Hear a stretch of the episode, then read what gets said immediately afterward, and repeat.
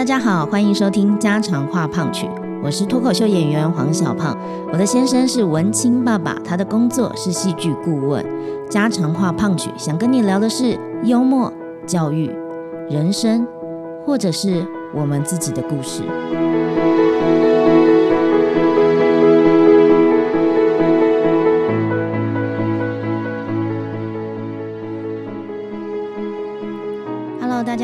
收听家常话胖曲，我是小胖。我是小美，今天美胖 Talking 想要来聊聊我们家怎么玩。哇，大家一定对于玩都很有想法。每次要玩之前呢，都会开始查一些布洛克分享的一些旅游的清单，或者是去哪里玩。我们家跟呃，我相信听众最不一样的地方，就是我们家呢没有开车。所以，我们所有的交通行程都是依靠大众交通工具。你觉得这是因为我们不愿意开车吗？有，对我们有不愿意开车的原因。还呃，而且呢，我们其实也蛮享受大众交通工具的旅游行程。来跟大家分享一下我们这一家怎么玩。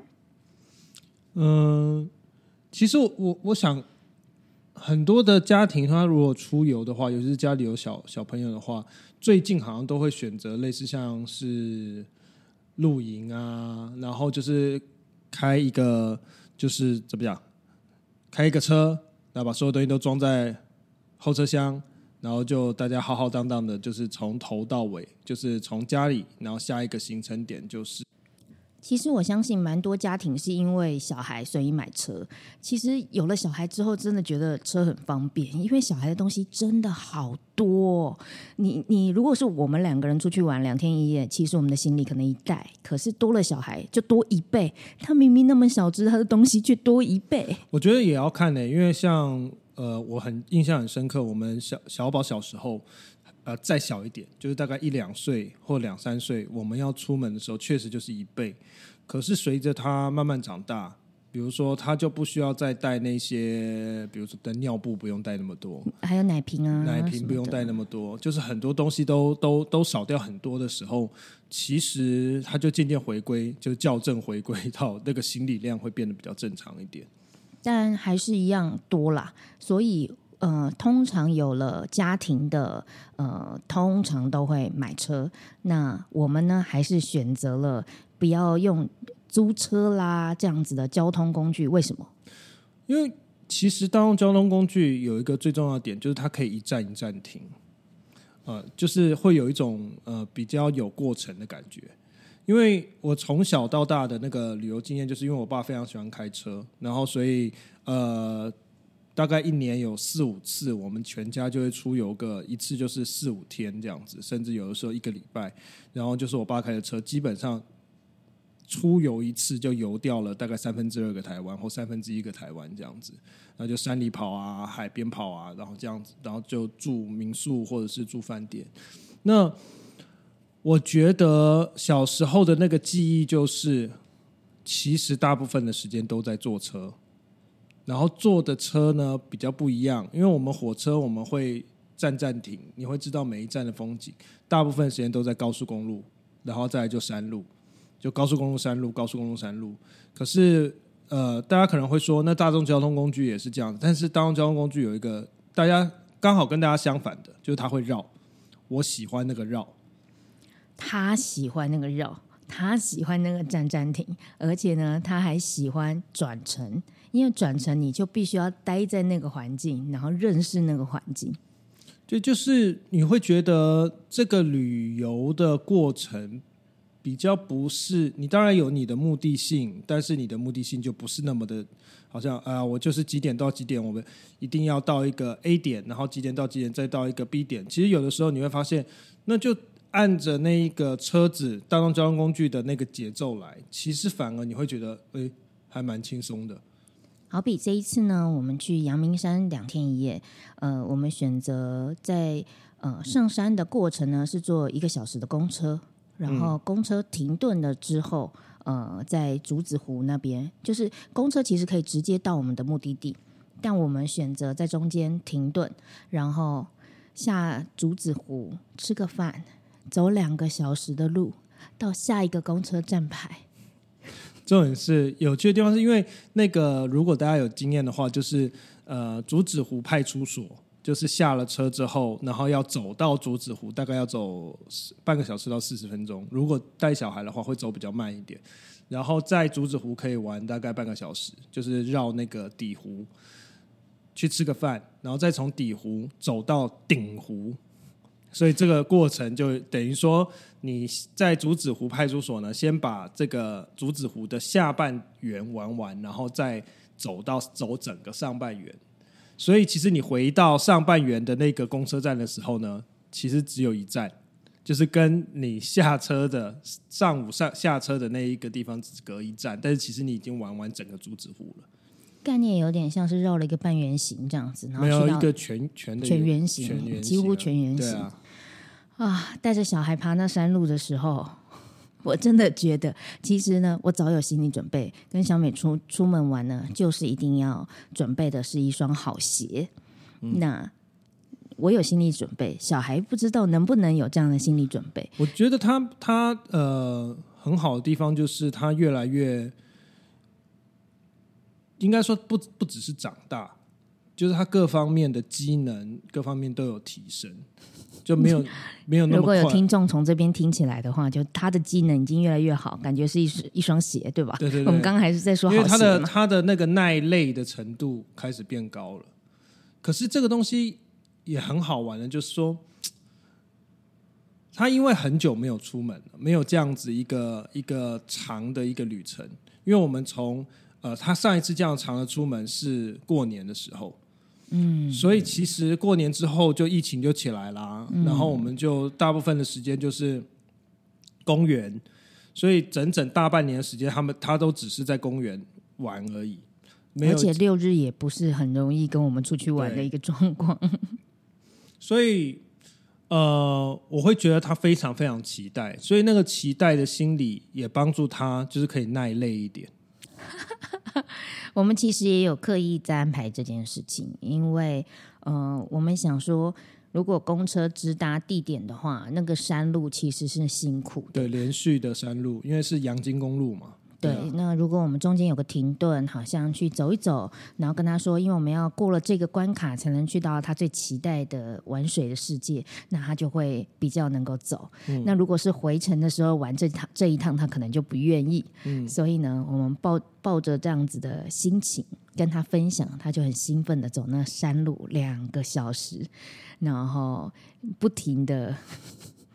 不停的破关，一直到他走到吃完饭还走两个小时，基本上我们就是在公车站睡了。就是呃，因为我们算时间，就是哎，我们大概会提早四十分钟到公车站，然后等那个一七一七，嗯，就是从呃经过，然后就去到金山这样子，所以他就在就是公车站，真的就是我们两个人一坐下来，他就已经靠在身上，再靠在身上，然后要一个帽子把他的头一盖起来就睡了。那个感觉，那个公车站蛮像我们以为是一个比较大的站，结果没想到它就是熊猫的那一个龙猫不是龙 熊猫龙猫的那一个，就是龙猫的那种，就是只有一个很小的站很小，然后那个眼前还有一个很像神隐少女会进去，就会进到神隐少女世界的一个一个 森林小径的对感觉。森林小径的感觉，它就是一个那样子的地方。所以有趣的地方就是就是那四十分钟很安静，然后他睡得很熟啊，偶尔有车经过，然后你听到都是蝉的叫蝉的叫声，然后呃风这样子会吹，你就觉得哇那一刻会觉得很舒服，然后你会觉得啊这就是小时候其实记忆里头你觉得好玩的时候会有的那种感受。通常好玩都是伴随着一点点吃苦或冒险。嗯，我的呃旅游经验里面，常常就是觉得这件事也太荒谬的时候，就会记得很深。那真的好玩，就是嗯，对我们知道好玩，大概就是这样。那我们这一次出去玩呢，是去到了阳明山的天籁。选择这样的地方，是因为它有很丰富的水上的设施。嗯那呃，也有温泉，所以我们可以舒压。那小朋友玩的可开心。那呃，等到隔天我们要回来台北的方式，当然也可以选择公车直接下来。但我们又选择另外一个绕台湾呃北台湾的一个方 法，也没到北台湾，好好。也有啦，其实其实确实，我们把那个台湾的，如果你看到台湾那个地瓜的那个尖角，我们已经把那个尖角这样子全部绕过一次。是是是，所以我们就选择坐呃一个接驳车，十五分钟到金山，然后再逛老街，逛了金山老街之后，再搭了公车，整个是淡水的，像是一个它就是呃观光巴士啊，对对对，然后它就是沿着整呃北海岸，从金山到淡水，只要有景点，它全部都会停。想的很浪漫哦。小美说：“那这样子，你看我们就是两个人坐着，然后小宝睡觉，然后我们看那个海岸线。”听起来很棒吧？但实际上公车呢很小，然后我跟小美那重点是，重点是我们因为选错边了。就是你懂吗？就是如果一台公车有两边，海岸线呢，就是在 另外一边，我们就是坐到靠路的那一边。所以我们看到的会看到海岸线，但也看到了很多欧巴桑，对，因为，其实不是我们选错边，对。是因为他们一上来就全部都涌涌他上来，很有经验，对对对。他们很知道怎么坐那一台巴士我们就是菜鸟，带着小孩坐到最热的位置。对，然后但是也是，我我觉得也是很很开心啊，因为小宝也是非常非常的能够抓时间，就是他一上车立刻就睡，嗯，然后就一路睡睡到快要到了，大概剩二十分钟不到要到了，他就醒来了。刚好睡整个海岸线，对，这对我们来说是好的，因为他如果睡对时间，那我们他就有精力可以玩。其实这一次小宝出去玩，他的整个我们的所有的对他可能，比如说他什么时候要上厕所啊，什么时候要睡觉啊，然后吃东西啊，我觉得他有一个很大幅度的成长。哎，除了刚才讲到这个抗累的这个身体机能有成长之外，我觉得他的心性各方面，其实在这大半年有蛮大的成长的。为了要玩，只好配合爸爸妈妈哎、的这种其实不只是哎、不只是，我觉得不只是要玩，我我我自己觉得他是能懂，他是能哦懂，就是说啊，其实出来玩有些东西、呃、就是要吃苦，没有那么舒适。没有那么舒适，然后有配合，但是他对我们的信任是很高的。啊，这是我觉得，呃，我们跟他的关系里头，我觉得很美好的一块，就是当你真的跟他取得信任的时候，他也能够，就是他的那个各种的抗，就是能够抗累、抗延迟，就是你知他知道你等一下会给他，所以他就不会一直在那一个当下要一直把那件事情做到。因为我们跟他说，呃，你要破了爬山这个关卡，你就会看到很多的水上设施啦。嗯让我们让他在回程的时候，我们经历了淡水的公车，然后我们又完成到关渡，又骑脚踏车。就是我们从淡水又租呃到了淡水之后又租脚踏车，然后骑到关渡，然后在关渡呢又让他在，因为他曾经大概在呃一年多以前，我们去关渡的时候呢，在租脚踏车的旁边有一个喷水池，他非常非常的想念那个喷水池，就是就是地上会一直喷出那个，就有点像音乐喷泉那样子。然后他就玩，那时候玩的非常开心，玩到整个人他觉得，因为那时候我们连衣服都没有带，呃，有带衣服，但是真的是他包着一个尿布，然后就这样在那边玩。那他就很记得那个，所以当我们从淡水骑到关渡要还脚踏车的时候，就让他看到了那个喷泉，他又再一次玩了水上设施。他又再一次玩到疯这样子。所以其实他他就那种等待，然后被满足，等待被满足，其实是一个最好建立小朋友信心的一件事情，因为他一他的大脑回路里头一直都有被实践，就说你有答应我，那这件事情有发生；你有答应我，这件事情有发生。嗯一小时的骑脚踏车之后，让他玩玩水。我们坐了捷运回来，他很期待的夜市之旅。嗯，那夜市之旅，小朋友哪期待吃什么夜市的东西啊？期待的就是后面玩什么气球啊。其实不是，他最期待的，对，当然后面有玩这件事情，他最期待的是可以跑站，嗯，就是我们那个时候从呃，之所以有夜市之旅，就是因为每次带他去呃新安河那边有一个猫头鹰公园，然后结束之后，我们就会推他去这个临江街夜市、通化街夜市，那他就可以一站一站吃，那他觉得这东西是最开心的，因为以往呢，他吃饭就会被定在位置上面，然后就要很专心的把东西全部都吃完，他才能够离开。可是夜市旅程就是一个刚好打破这个规矩，他可以就是坐在他的推车上，然后吃完这一摊，然后再推推推，然后还可以边走边吃，然后再推去下一摊，他可以就是边坐在上面边擦那个干干草拔蜡啊这样子，所以他觉得很开心。所以当他意识到我们要去就是夜市旅程的时候，他也会觉得说：“哦，我又可以跑站了。”这样子。跑站的概念还是回到刚刚那一个关卡，他其实蛮享受有关卡破关的感觉。嗯，那最后要给他一个呃完满的旅程的话呢，就是要让他去夜市玩一下射击啦，然后玩一下。呃，那种弹珠啊，这样子的一个行程。那那一天的结束呢，是在下雨的一个状况下，我们坐了计程车回来。大概途中，我们整个交通行程最舒适，其实没有哦，就只有呃，大概是从天籁往金山的那个接驳车，算是最。舒适了吧？嗯，因为其他我们是下着大雨，然后全身湿淋淋的冲进计程车里面，然后就身上都黏黏的，结束一天。但是我会在想一件事情，就是这是我们选择的一种旅游方式。可是不知道你跟你的另一半有没有讨论过你们喜欢的旅游方式？你们享受什么样的旅游方式？刚刚的这一整套呢，我跟小美有讨论过，而且。加上我们两个人其实已经有出游过的很多的经验，我完全知道小美喜欢什么，让我喜欢什么呢？你喜欢什么？我大概觉得他喜欢 view，我喜欢 view，他要他要有大景的行程。你如果都带他去看那个呃建筑建筑啊，那是我的我的喜好。可是他喜欢看 view，就是你只要让他看到那种一望无际。远远的，远远的，然后呃，那个城市鸟看城市的，他就会觉得很舒服。大海、大山这样子都可以这样子。嗯，所以呃，其实我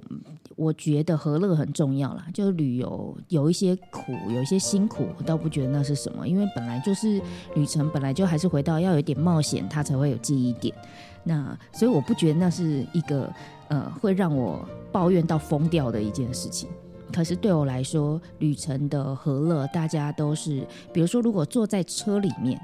但是那个车的气氛都很乌烟瘴气，就是可能开车的人。哈，你说有人放屁的意思？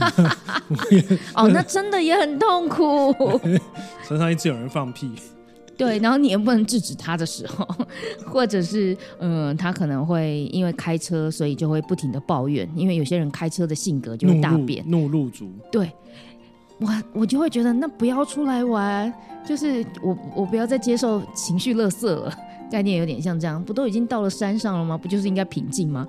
可能我一直都很追求平静这件事情。所以这一次的旅程，不管是像我相信，在小孩的心中，在呃爸爸的心中，我的心中，都觉得很完满的一个点，是因为我要我的平静有 有拿到，因为其实小孩能配合，我们就能平静。而且重点是他他，我觉得真的对他来讲算是一个印象蛮深刻的，因为他回来真的讲了很久，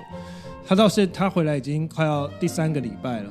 他还是跟很多人说：“我有去阳明山玩，就 是讲一个超大声。我有去阳明山玩，有玩水，有玩什么？对啊。前两天小美有一个朋友的聚会，那呃，最近小宝也在跟我讨论这件事。他说：你们都聊大人的天哦。他的第一句话的开头是：妈妈，你可以教我怎么聊天吗？我想说，哇，这是什么 四岁儿童会讲的话？然后听到这句话的时候，我们都笑出来。怎么了？然后就说，因为你们都聊大人的天，我想要跟你们聊天。那我们就说好啊，那我们可以陪你聊儿童的天。那可不可以分一半？就是有时候我们聊大人的天，有时候聊儿童的天。他说不要。然后他就会像小美的朋友的聚会，他就会在我们聊聊聊兴高采烈的同时，聊往事聊什么的同时，他突然间蹦出一句：“我有去阳明山玩。对他很想把他的话题丢出来给大家一起分享，我觉得是很可爱的，就是他真的就是用他的方式来介入我们，” 而且他很大声。对，我我也可以相信，如果他在我们的聚会都会呈现这样，那他在学校有多么享受话语权。我最近爸爸节嘛，所以学校也有录了一个呃爸爸的影片，给爸爸的影片。每一个小孩呢，大概都讲了一句话，可以感觉到他们就是已经非常努力，蹦出一句“我喜欢爸爸”。带我出去玩，大概就这样子，就是紧绷了。他们已经就是能录的极限，但小宝呢，录了三句话之后，三句哦，三句很扯哦，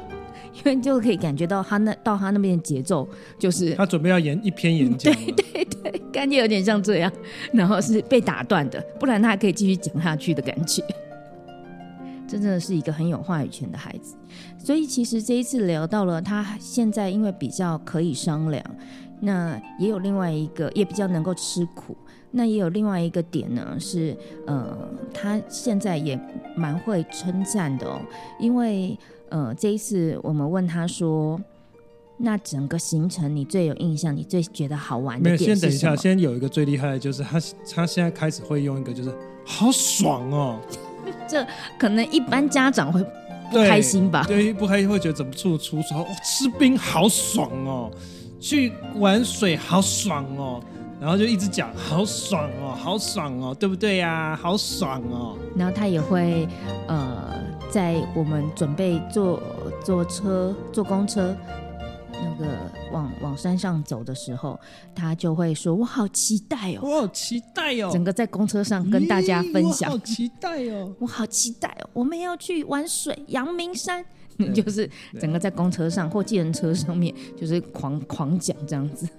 因为他，所以刚才想要讲到的是，他会开始称赞。嗯，那我觉得这个称赞有一个很重要，就是我认为人会称赞对方。先不要讲那个坏的那一面，就是那个权谋的那一面。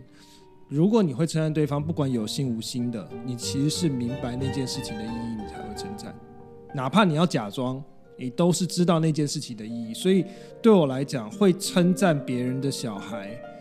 就是一个一个小孩，他懂得称赞别人的时候，其实是一个很大的成长。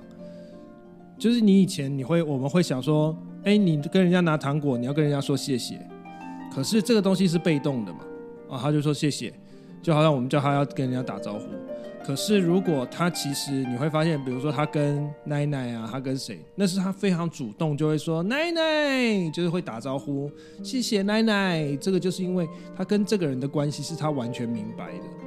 所以他如果看到就是你你你做了什么事情，做完之后，他会很主动的跟你讲说，嗯，就是他现在常常就是把大拇指比出来，嗯嗯嗯嗯嗯，就是你做的很好，你做的很好，你做的很好。我觉得这种就是他不是模仿，他就是开始明白说，哦，这个东西是可能不是应该帮我做的，可是你帮我做到这么好，就是很谢谢你的这种感觉。嗯，其实我还有一个点在于说，嗯，对于比如说他用比较粗的文字这件事情。嗯，言语上面我会看他的表达意识，就是他背后的含义是什么。我不急着先说他现在讲的这句话对不对，我先看他的起心动念好不好。如果他的起心动念是他想要为你付出，他想要嗯说这件事情的美好，那他用的字稍微粗俗一点没关系，因为我相信。再往大一点，它会越来越修正它的文字，它的文字量会变得比较多嘛？但你知道，其实机动语言区的发展，就是我们的大脑里头机动语言区的发展，其实跟我们的智力是非常有关系的。我们会发展到呃机动语言区，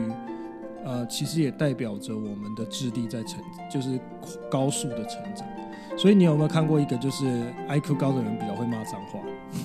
什么？对。就是他不会，但是他会，他当然会感受到这个场合，就是说，当然这还有 EQ 的问题啊，各方面。但是其实那种习惯性，就是他的会会有一些脏话的人，他的 IQ 其实是比较高的。这个都是我第一次听到。对，所以其实呃，小朋友有的时候他小时候会很快的意识到，你想想看哦，为什么小朋友会喜欢就是讲一些脏，就是污言秽语、屎尿屁啊、乐色话、大便啊、呃屁股啊、嗯、内内啊，为什么会想要讲这些？嗯，其实是因为他脑子已经跑得很快了，他脑子已经在想啊，因为这些东西会冒犯到你啊，无微不微。可是一个小孩，他要有意识到。其实他讲的话会冒犯，但是又不会惹到你，扇他一巴掌。其实他这个界限的拿捏，已经是他的心里头有很多小心思跑过的。它里头包含信任，它里头包含幽默，它里头包含界限的测试，各种各式各样的这些东西。所以其实他从反复的这样做的时候，有的时候你就会知道说，哦，他他明白。他可以跟这个，你不会看到他跟其他人去做这样子的事情，就他不认识人，他不会跟他讲说屁股，他不会这样子。嗯，有一个他身体的碰撞有一个很明显的点，就是因为他从小喝奶奶嘛，那母喝母乳喝到四岁，所以他对于我的胸部是非常熟悉的。到现在他没有喝奶奶了，早上三不五时还要玩两把，他才会觉得哦，今天被抚慰。他现在开始玩我的奶奶。那他现在呢，终于开始玩他爸爸的奶奶。哎，其实他出生的时候我就说去找爸爸奶奶好不好？就是我已经给他就是替代品了，他不选。就是因为因为你知道呃，男生游泳这次为什么会有这个？就是因为我要陪他游泳嘛。那男生游泳是不用穿那个 遮住上半身任何，他就看到一个内内，然后他就觉得很本能的就把手这样子，他的小手刚好就罩住我的头这样子，然后还会这样转，球呢？还有啊，就是他要溺水了，他不抓旁边的栏杆，他抓你的内内，对对对，他的扶手，对，他把它当扶手，就这样抓住。然后一抓我就一直笑，因为刚好就是游泳嘛，他就浮起来，然后他能抓的他的直觉，他不是抓我的肩膀，不是抓我的手，他是抓我的内内。对，这个感觉很攀岩呢，就是你不抓栏杆，你抓 你你是什么逻辑？他手上还要有两个那个笑疯我那个。什么橡胶的揣子的感觉，就可以这样就就 吸住，然后就可以啵啵啵啵啵啵这样子往上走。所以他这次的玩乐行程呢，多了一个玩具，就是爸爸的奶奶。那那呃，有时候在外面，可能就是我们一般日常的有呃，就公众啦。那他也还是会玩我的奶奶，那甚至呢，他也会玩爸爸的奶奶。然后有一次忘了谁就提醒他说不可以这样做。那因为都朋友都会看到嘛，或是其他家人。然后我自己是很明确的知道这件事情，在这四年来的相处，他不是所有的内内他都愿意碰的，他是有选择的。对。他知道什么是好内我觉得这个东西其实是他自己发展出来的。呃，他蛮会看人，就知道这个人可亲近，知道这个人玩笑的限度，知道这个人，所以他有的时候他看到有一些人，他你会很好的测试。哎，但是他有一个审美哦，他他其实是有很现实的审美的，就是帅的、很漂亮的。然后我们身边带着一种心气的那种朋友，他就会说害羞。那种就是哦，因为我们身边不乏一些呃剧场明星或者是演员明星，像这样子的。那即便私底下的大家都还是蛮亲和的，但是他就是可以感觉到那他是可以，他有 sense 到这件事，所以他就会害羞，他就会说，他就会跟我讲说，爸爸害羞。但是呢，如果是那种就是，但是请大家如以后看到我的小孩，不要用这件事情去测试你，测试他，然后去觉得自己被伤到。那如果他觉得这个人就是一般来说就都可亲的，他就很快就跟他打成一片。前两天朋友说。不知道带自己的女儿来能不能跟她打成一片，因为自己的女儿比较内向。然后那个时候我倒是蛮打包票的说，放心啦，有我小孩带，两个人会变野孩子。嗯，就是他在带动别人，他只是需要别人跟他玩，但他不是那一种呃闷骚款的、别扭款的，他是会很主动的去跟人家说：“我可以跟你一起玩吗？”然后就开始带领大家玩。那像这样的小孩听起来很羡慕，对不对？实际上他的辛苦点就是，如果别人不跟他玩，他会马上爆哭。嗯，所以我们常常带他到公园的时候，我们在面临的这种窘境，就是别人不想跟他玩，让他哭给大家看。但这个东西就是我前几天才读了《亲子天下》一篇文章，其实也是在讲这个，所以他就说那个爸妈介入的那个程度，就是要非常好的拿捏，因为呃，你不能帮他交朋友，嗯这东西是很重要的，你不能帮他交朋友，因为这是他自己要长出来的技能。嗯，所以你可以呃跟他询问说，其实你想爸爸妈妈怎么做？那他可能有时候只是希望你可以第一个就是陪他去跟他们说，嗯，然后看看你会不会说服他们，啊，但是最终都还是会回到要让他知道某一种现实，就是你也陪他说了，然后对方还是拒绝了。所以这个时候我们就转换到另外一个模式，就不是交朋友了，就是你要怎么样子陪你的孩子经过这个被拒绝的过程。所以有一段他可能是陪他怎么社交，但是另外一段就是后面这一段就是被拒绝之后，他要怎么样子不会觉得啊我的自我价值被否定，因为这个就是小小朋友最容易嘛，就是你不跟我玩是因为我不好。对，你不跟我玩是因为我不好玩，我不够好玩，所以有的小朋友呢就会变成另外一种，就是他会开始一直跟爸妈索讨玩具，因为跟爸妈索讨好的玩具，他才有办法进打入这些就是他的朋友圈。那这个很容易养成的就是长大就变成那个玩具呢就会升级，就是从 越来越物质摩托车变成跑车，变成什么？就是这些东西就会越来越越这样子。但这个东西就是他从小养成的一种习惯，所以其实你只要帮助他，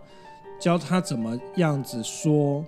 在社交场合怎么样子可以获得一种社交的认可。另外一个就是帮助他怎么度过被拒绝的时候的心理建设。我们在聊的一件事情是，我们很清楚的知道我们的小孩发展的历程。那呃，但是我们也不停的持中心的立场，在说，呃，像这样子的小孩，他会有一些让我们很苦恼的地方。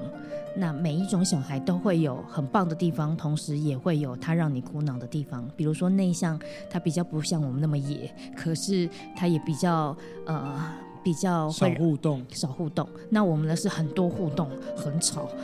很多呃自己的意见，他对要做的选择。嗯。可是相对别人看起来，就是他绝对是全班最最大方的那一个，他他会是所有的朋友看到说，哇，这个小孩的同，就是以同年龄来说，他的社交能力也太好了吧，类似像这样子，呃。刚刚有聊到说怎么让小孩就是交朋友，其实他在大概八九个月吧，我就已经会带他出门了，然后也那个时候每周会有两天是我带他出去玩，就是就是蛮长亲子中心到处跑。他只要遇到想要认识的人，我就会鼓励他说：“我可以跟你交朋友吗？”所以这这一句话不是他三四岁以后才学会的，基本上已经是嗯一岁多他就已经开始在学习讲这句话。所以如果你想要呃让你的小朋友有这样子的社交能力的话，其实就已经可以呃不用讲童言童语，就直接很大方的跟他讲说，你可以讲这句话。那这个是一个很简单的方法，也介绍给大家。最后呢，想要跟大家聊聊，所以在我们这一家比较独特的相处模式，比较独特的旅游方式，是我们所选择的。我们知道我们的性格，那我们也喜欢也享受。那呃，我们知道怎么样彼此配合。那也希望所有的听众朋友在旅游的时候，也可以思考一下，你是一个什么样的人？你喜欢什么样的旅游方式？你觉得怎么样互相配合会是一家人最和乐的状态？那呃，从旅游之中，我们可以学到，我们可以长时间的相处，我们可以看到我们的孩子又是什么样的里程碑的前进，去包容他，去赞美他，去享受。那我相信这样会让你的一家充满着美好的回忆。今天的呃家常话胖曲就到这边告一段落喽，拜拜。